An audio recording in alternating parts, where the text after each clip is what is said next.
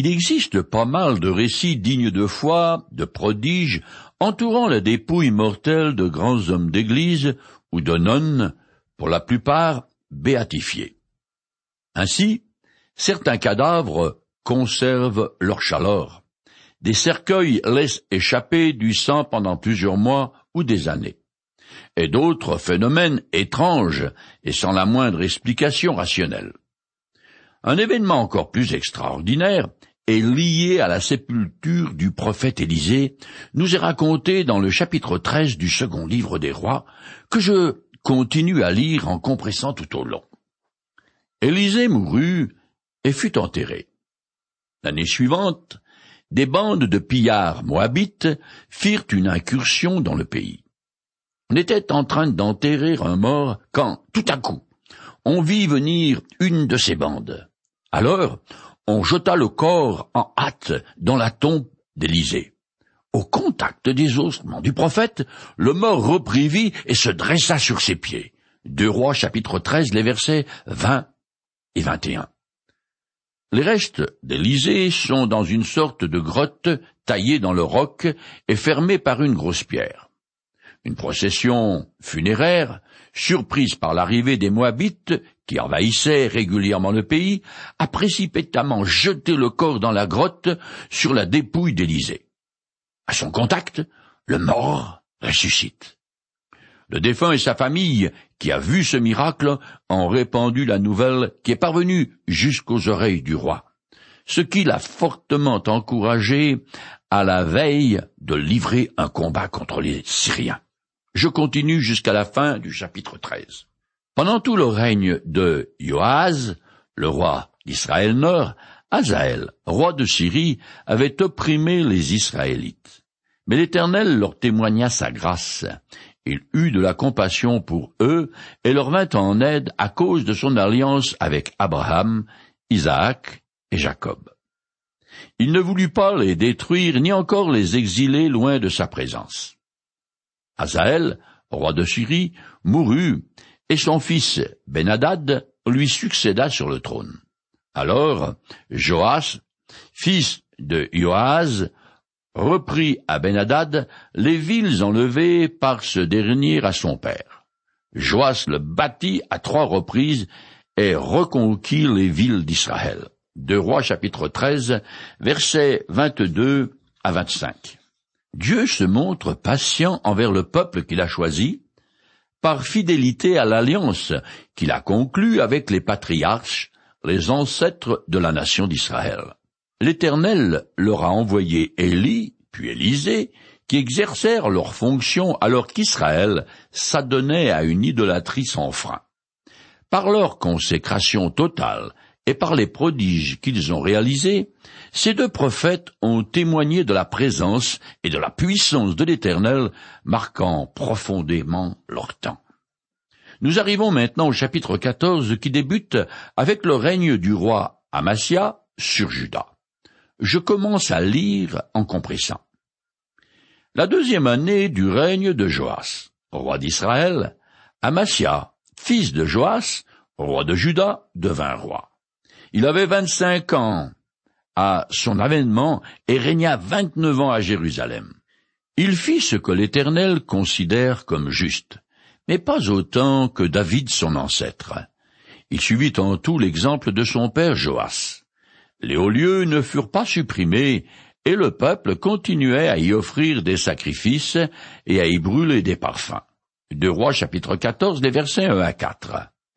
Le roi d'Israël Nord et le père d'Amasia s'appellent tous deux Joas et pourraient donc être confondus. Mais il s'agit de deux personnages différents. Les hauts lieux sont des lieux de culte dédiés aussi bien à l'Éternel qu'aux idoles. Leur existence est contraire à la loi de Moïse. Je continue. Dès qu'Amasias eut affermi son autorité royale, il fit exécuter les ministres qui avaient assassiné son père. Mais il ne fit pas mourir les fils de ses meurtriers, conformément aux ordres donnés par l'Éternel dans le livre de la loi de Moïse, lorsqu'il dit On ne fera pas mourir les pères pour les fils, ni les fils pour les pères, mais chacun mourra pour son propre péché. Deux Rois chapitre 14, les versets 5 et 6. Comparez Deutéronome 24, verset 16. L'instabilité politique étant la norme, complots de couloirs et assassinats font partie de la vie de la nation. Contrairement aux pratiques en vigueur dans les cours orientales, Amasia n'a pas liquidé les familles des coupables. Il respecte les clauses de la loi de Moïse, du moins en début de règne. C'est d'ailleurs pour cela qu'il est appelé un bon roi. Je continue. Amasia bâtit dix mille édomites dans la vallée du sel et conquit de haute lutte la ville de Séla. Là-dessus, Amasia envoya des messagers à Joas, roi d'Israël, pour lui dire Allons nous affronter. Joas lui fit répondre Certes, tu as vaincu les Édomites, et cela t'est monté à la tête. Jouis de ta gloire, mais reste chez toi. Pourquoi veux-tu t'engager dans une entreprise malheureuse et courir au devant d'un désastre pour toi et pour le royaume de Juda? Deux Rois chapitre 14, les versets 7 à 10. Dans la région aride du sud de la mer Morte, Amasia remporte une grande victoire contre les Édomites qui s'étaient révoltés contre Juda. Suite à quoi, il gonfle la poitrine comme la grenouille qui voulait se faire bœuf. D'après un texte parallèle de Chroniques 25, il a commencé par se détourner de l'Éternel en ramenant des idoles du pays d'Édom à qui il voue un culte. Un prophète vient pour lui faire entendre raison, mais le roi le menace de mort. Il vient de signer sa perte. Devenu arrogant, il déclare la guerre à son voisin du nord. Je continue. Mais Amasia n'écouta pas son avertissement. Alors Joas, roi d'Israël, se mit en campagne. Les deux rois s'affrontèrent, l'armée de Juda fut battue par celle d'Israël, et les soldats de Juda s'enfuirent chacun chez soi. Joas, roi d'Israël, fit prisonnier Amasias, roi de Juda. Il se rendit à Jérusalem et démolit le rempart de la ville sur une longueur de cent quatre-vingts mètres. Il prit tout l'or et l'argent et tous les objets précieux qui se trouvaient dans le temple de l'Éternel et dans les trésors du palais royal. Il prit en plus des otages, puis retourna à Samarie. Deux Rois chapitre 14, les versets 11 à 15. La bataille eut lieu à vingt-cinq kilomètres à l'ouest de Jérusalem, à la frontière entre les deux royaumes. Amasia ait fait prisonnier le temple de Jérusalem pillé. L'Éternel l'a puni à cause de son idolâtrie et de son arrogance. Judas doit dorénavant un tribut au royaume d'Israël Nord. Je continue. Joas rejoignit ses ancêtres décédés et son fils Jéroboam lui succéda sur le trône. Amasia vécut encore quinze années après la mort de Joas, roi d'Israël. Il trama un complot contre lui à Jérusalem et il s'enfuit à Lachish. Mais ses ennemis envoyèrent des gens pour le faire assassiner. Tout le peuple de Juda prit son fils, Azaria, âgé de seize ans, pour le proclamer roi à la place de son père Amasia. C'est lui qui ramena Elat sous la domination de Juda et qui l'a reconstruit. Deux Rois chapitre 14 verset 16. À la mort de Josias, roi d'Israël, Amasia, roi de Juda, a pu rentrer chez lui à Jérusalem mais son action stupide et arrogante l'a poursuivi jusqu'à la tombe. Traqué, il se réfugie dans une ville fortifiée à quarante-cinq kilomètres au sud de Jérusalem où il est assassiné en 767 avant Jésus-Christ. Son arrogance et son idolâtrie lui a coûté la vie. Son fils, Azaria, a continué à lutter contre les Édomites et leur prend le port d'Elat situé à l'extrémité nord-est du golfe d'Aqaba, ce qui donne à Juda un accès à la mer Rouge. Je continue le texte. La quinzième année du roi Amasia, Jéroboam devint roi d'Israël à Samarie. Il régna quarante et un ans, 793 à 753. Il fit ce que l'Éternel considère comme mal, C'est lui qui reconquit tous les territoires qui avaient appartenu à Israël. Car l'Éternel avait vu l'extrême misère dans laquelle Israël était tombé. Il n'y avait personne pour venir à son secours. De Rois chapitre 14, les versets 23 à 26. Le règne de 41 de Jéroboam II inclut une corégence de onze ans avec son père Joas. Sur les plans économiques et politiques, ce règne fut le plus long et le plus prospère des rois d'Israël grâce à la bienveillance de l'Éternel. Jéroboam vainquit les Moabites et les Ammonites, des peuples situés à l'est du Jourdain. Il soumit la Syrie, qui était affaiblie par les attaques des rois assyriennes Samanassar IV et Assourdan III. Peu importe ces noms compliqués, me direz-vous. C'est vrai, mais cela montre que loin d'être une élucubration, les récits bibliques sont imbriqués dans l'histoire profane.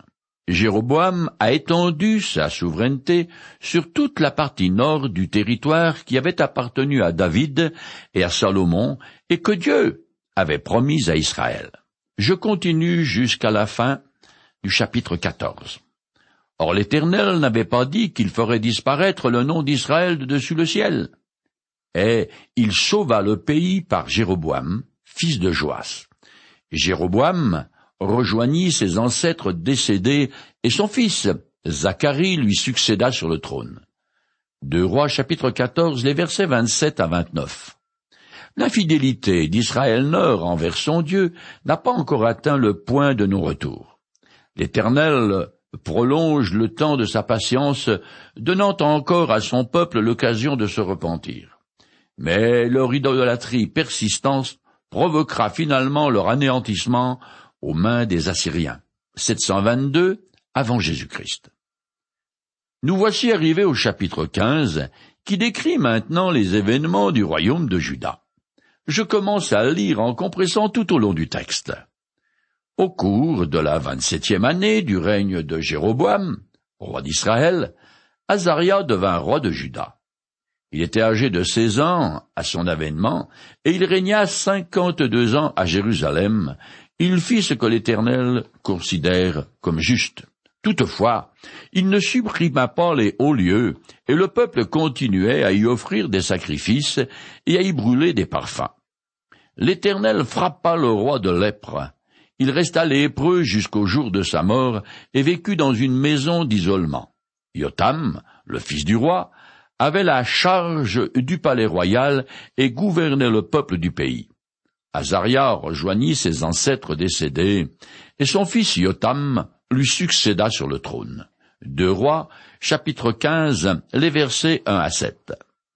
Azaria a commencé à régner à la place de son père Amasias, fait prisonnier par le roi d'Israël, puis en co-régence avec lui, après son retour, et enfin Saul pendant dix-sept ans, jusqu'à ce qu'il soit jugé par Dieu en 750 avant Jésus-Christ.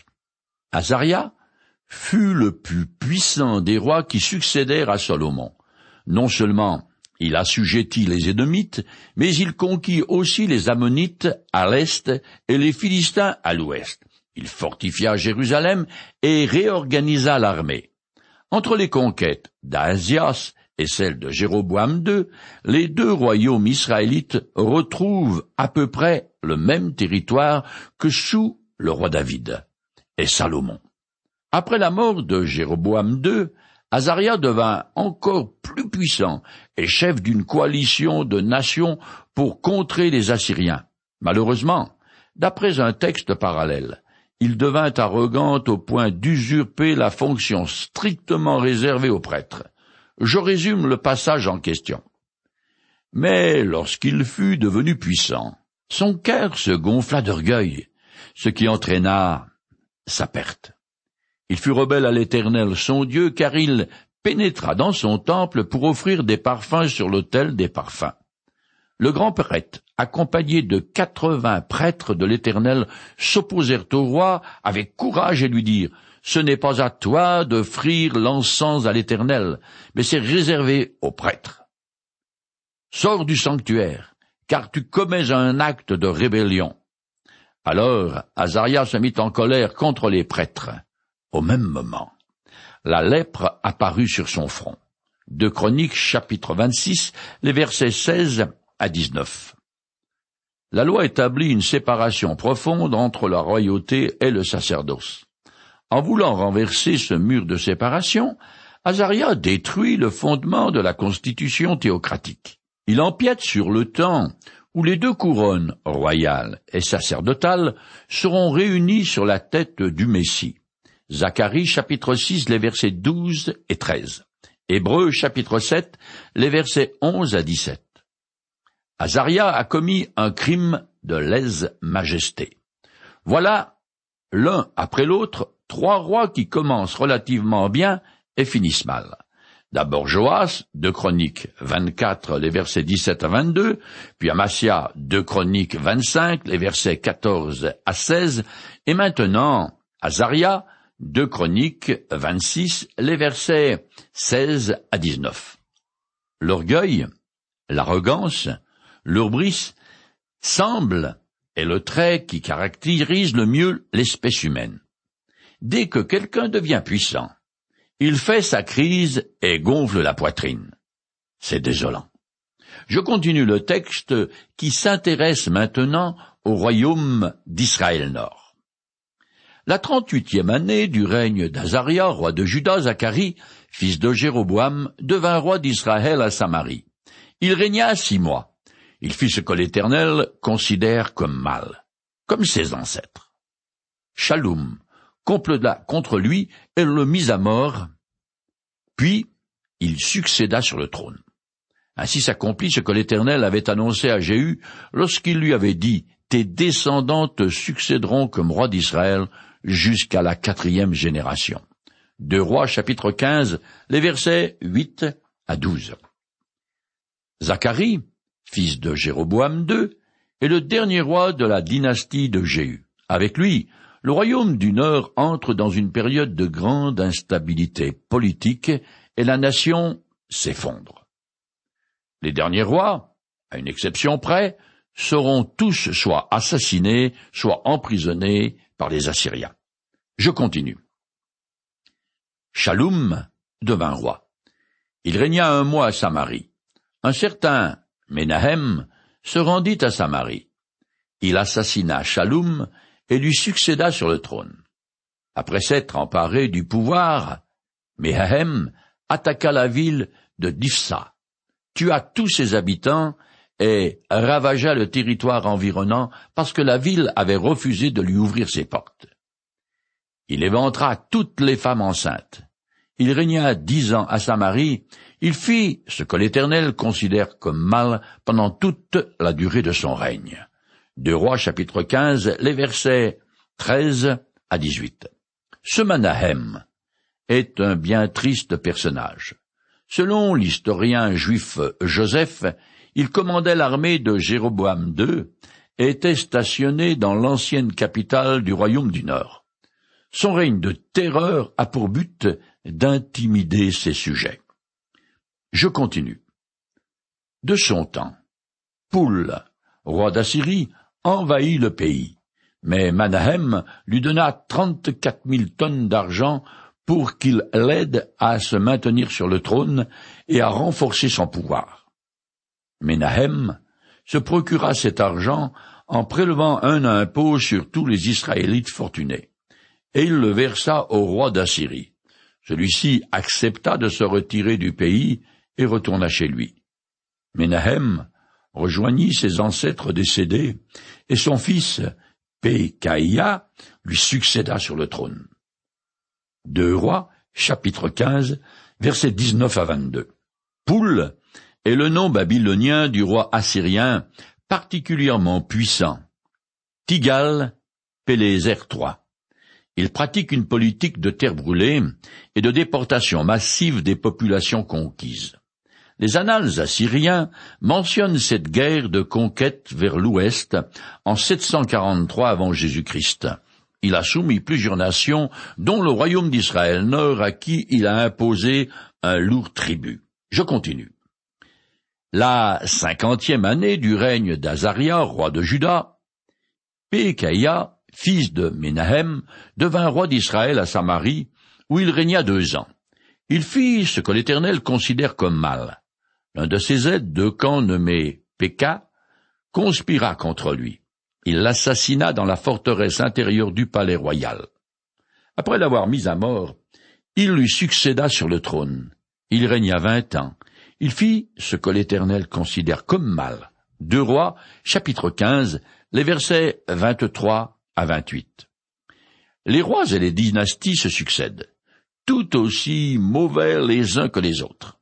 Après l'assassinat de Shalom par Menahem, Péka avait établi un gouvernement rival pendant treize ans, à l'est du Jourdain. Au moment opportun, il est venu à Samarie pour éliminer Pécaïa et prendre sa place. Tout ça est à la fois bien compliqué et un peu barbant. J'en conviens. Je continue. Sous le règne de Péka, roi d'Israël, Tiglar, Péléser, roi d'Assyrie, fit une invasion. Il occupa aussi la Galilée et tout le territoire de Nephtali. Il en déporta les habitants en Assyrie. Rois chapitre 15 verset 29. C'est la première fois qu'est mentionnée une déportation dans l'histoire d'Israël. D'après des inscriptions découvertes à Ninive, ancienne capitale des Assyriens, ils conquirent tout le nord et l'est du royaume d'Israël en 734 avant Jésus-Christ. De telles déportations prévenaient évidemment toute révolte de la nation vaincue car les déportés étaient installés dans d'autres pays. Par ailleurs, le territoire conquis était repeuplé par d'autres groupes de déportés. Malgré cette catastrophe, les Israélites du Nord continuent dans leur idolâtrie et rébellion contre l'Éternel. Je continue. Osée, fils d'Éla, forma une conspiration contre Péka. Il l'assassina et lui succéda sur le trône. Deux Rois chapitre 15 versets 30 et 31. Osée voulait collaborer avec la Syrie. Dans l'une de ses annales, le roi assyrien, Pigal Péléser, se vante d'avoir remplacé Péka, qui s'était allié à la Syrie contre lui. Le texte passe maintenant au royaume de Juda. Je continue. La deuxième année du roi d'Israël, Yotam, fils d'Ozias, devint roi de Juda. Il avait vingt-cinq ans à son avènement et il régna seize ans à Jérusalem. Il fit ce que l'Éternel considère comme juste. Toutefois, les hauts lieux de culte ne furent pas supprimés. De Rois chapitre 15, les versets 32 à 35. Osias est un autre nom pour Azaria.